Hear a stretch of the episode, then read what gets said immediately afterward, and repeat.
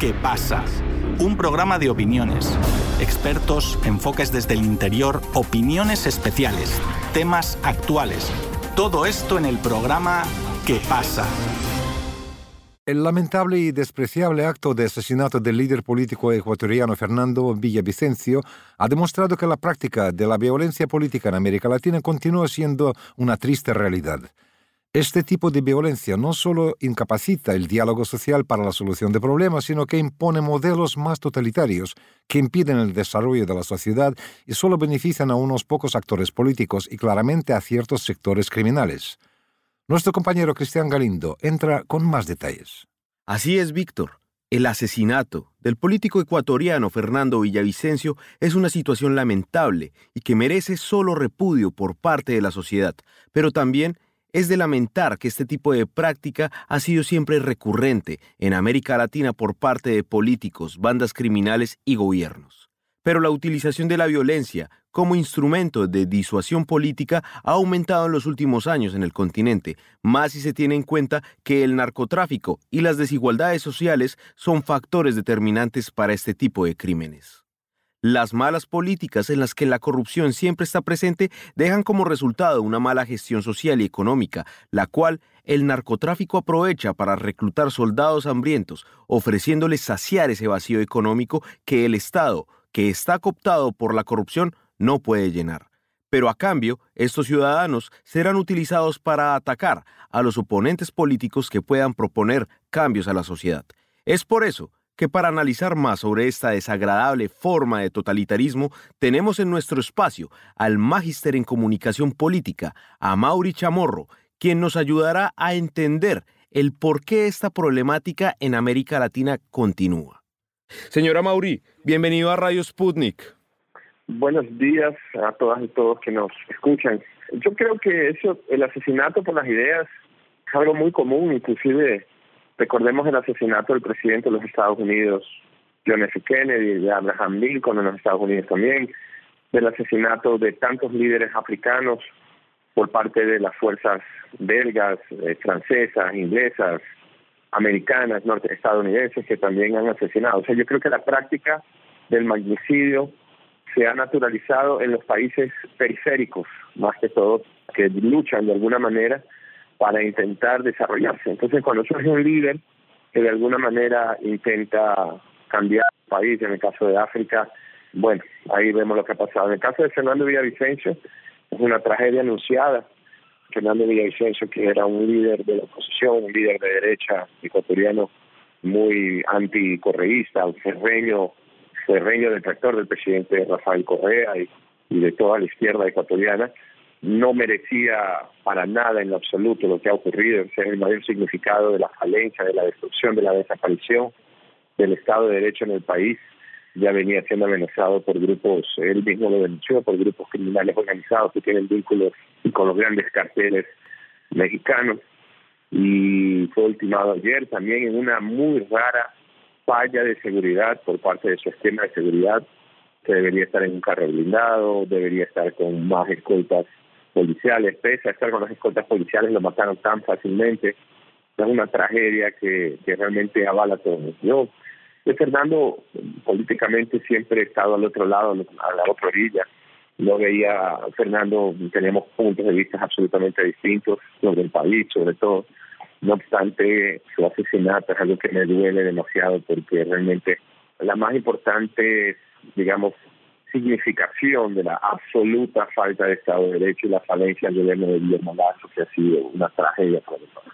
Señor Chamorro, acá con esto que usted está diciendo, también es de recordar que lamentablemente en América Latina, pues esta práctica se ha utilizado bastante pero como usted lo está diciendo, es algo natural, pues que ha pasado en muchas sociedades, pero en los últimos años en América Latina ha estallado por el fenómeno del narcotráfico. Ya usted lo estaba diciendo, pues precisamente los grupos mexicanos que han tenido una expansión y han impuesto como satélites en distintos países de América Latina y han establecido una especie de totalitarismo, diríamoslo así, en el cual pues la violencia se ha incrementado.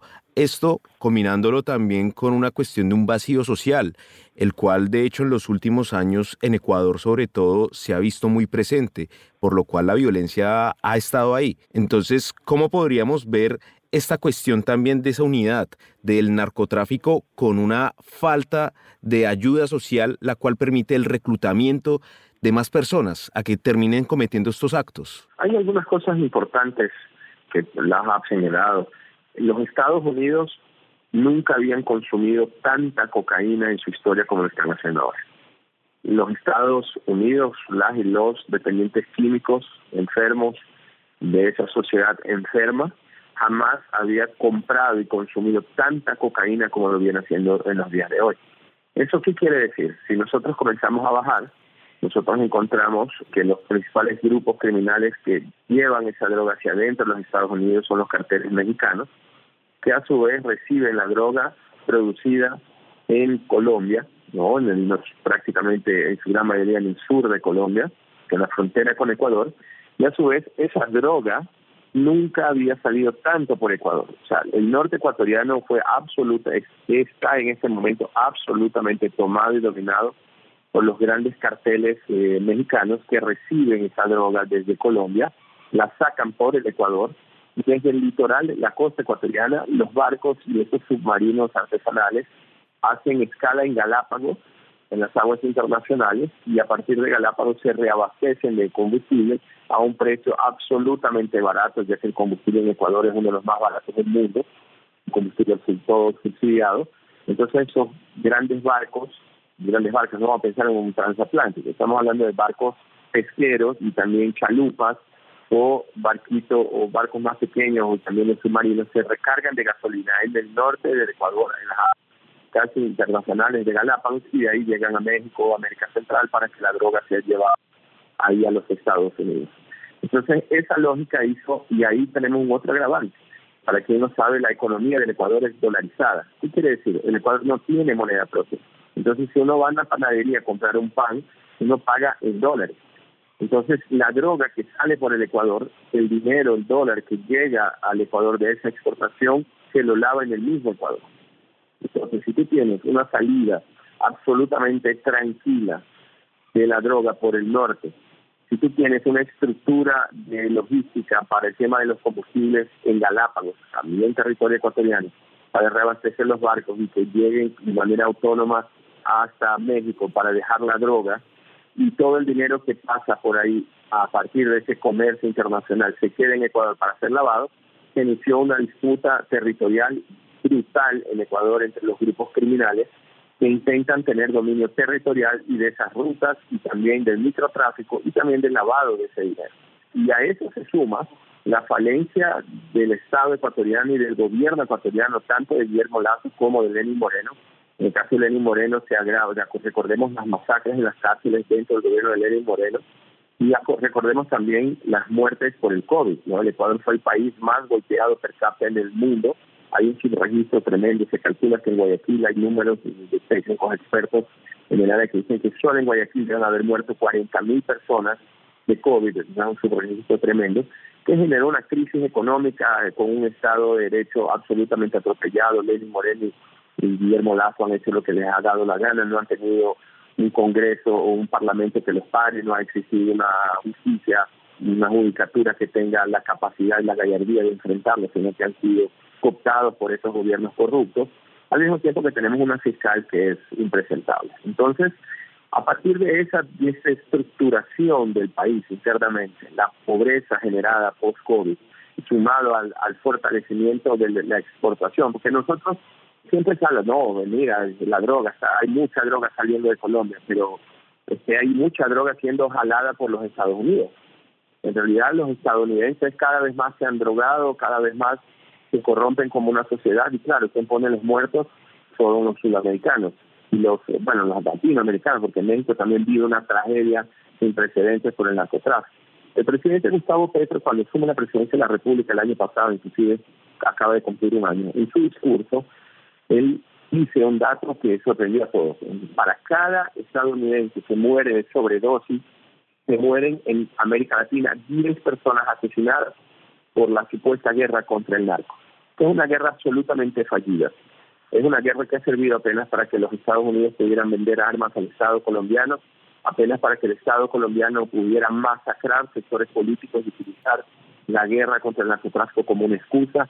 El Estado colombiano en los últimos 35 años, el, ojo, el Estado colombiano, junto con los grupos paramilitares en Colombia, han asesinado en democracia, asesinado y desaparecido casi un millón de personas en Colombia y nadie habla sobre eso.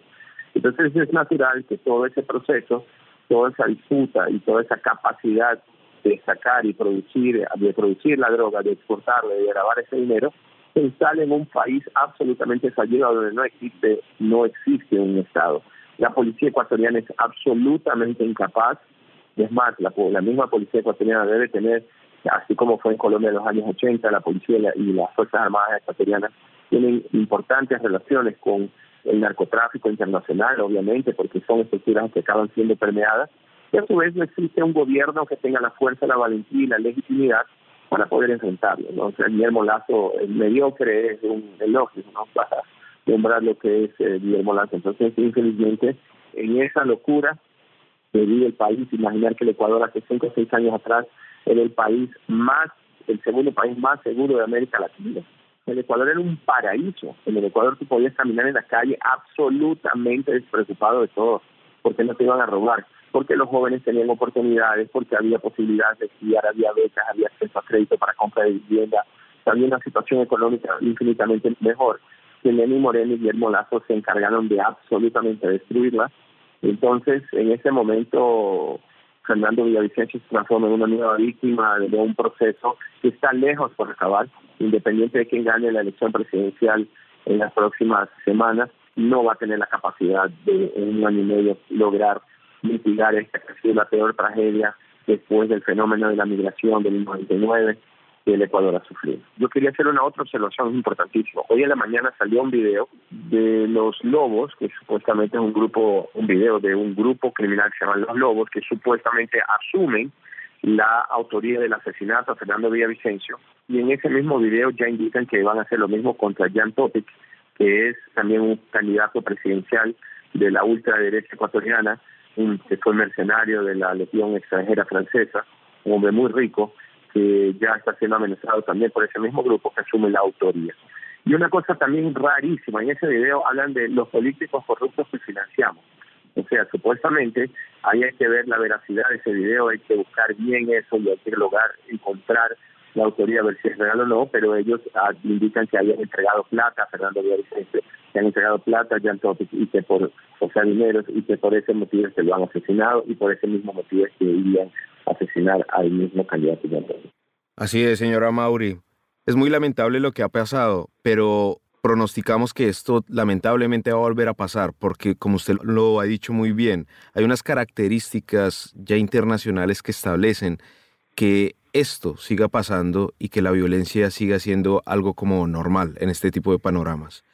Y pues nada, esperemos que obviamente las cosas estén para mejor y desde nuestro espacio mandamos un saludo a los familiares del señor Fernando Villavicencio acá acompañándolos en este dolor. Así que, señora Mauri, muchísimas gracias por haber estado con nosotros, por permitirnos este análisis en algo que es tan doloroso, que es la violencia en América Latina y la cual esperamos que esto algún día acabe. Así que muchísimas gracias, usted sabe, por acá siempre bienvenido. Gracias, un saludo a todas y a todos y hago tuyas mis palabras de la solidaridad con la familia, con los seguidores, los militantes y amigos de Fernando Villavicencio que en este momento sufren la tragedia de un magnicidio. Entonces, con eso concluyo, agradezco el espacio y siempre a disposición para poder charlar contigo y poder conversar con ellos.